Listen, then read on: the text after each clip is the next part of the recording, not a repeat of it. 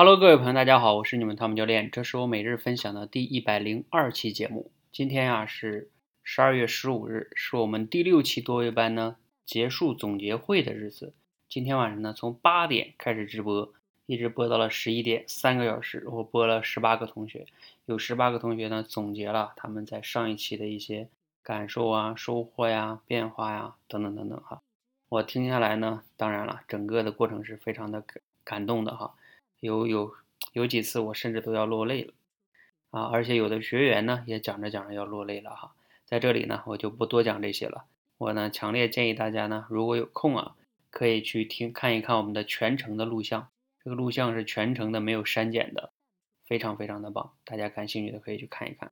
那我今天呢就想听从这里边啊挑一个学员，他讲了一个地方挺有意思的。他讲了他口才成长的三部曲。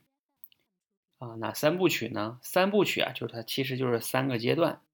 这个呢本身也没有什么特别的地方，但是啊，他把他这三个阶段呢比作成了三个小动物，我觉得呢印象很深刻。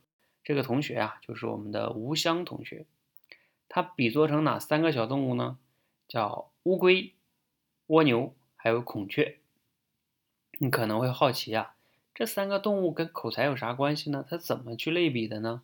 我简单跟你们大家说一下哈，他说啊，这个吴香说他最开始加入我们训练营呢，一直在潜水。他说如果比作成乌龟呢，不大好听，就像缩头乌龟一样，一直在那儿不行动，一直在那儿潜着。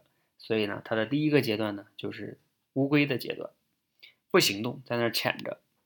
而第二个阶段呢，就是他开始行动了，叫蜗牛。为什么叫蜗牛啊？他觉得呢，自己进步并不快，比较缓慢。慢慢的往前走，但是呢，再往前走，一个量变达到质变的过程，所以呢是蜗牛的阶段。那第三个阶段呢叫孔雀，孔雀是啥意思呢？哎呀，就是自己呢进步了挺多之后啊，找到了一定的成就感和自信心，所以呢他在一些公共场合呀，他都敢讲了。他说就像一个孔雀一样，哎，我就不断的把我的尾巴打开啊，展现我的美丽，因为变得自信了嘛。所以我觉得他这三个小动物选的还是非常非常棒的，而且在结尾的时候呢，就他讲完了之后啊，我给他了一个建议，我说啊，那我期待着你在下一个阶段，我再送给你一个动物，就是你你应该像那个动物那样，然后你就会变得更好。那你要想了解呢，我送给他的建议是什么？欢迎呢你去看看直播的录像。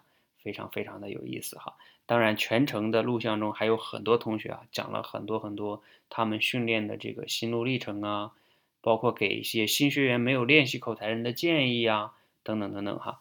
总之呢，如果你想看呢，可以去看，看的方式呢就是在手机上下载 APP 一直播，一直播一就是一哈，直播这两个字，这是个 APP，然后搜索汤姆教练，搜索我的名字，你就能看到十二月十五日的。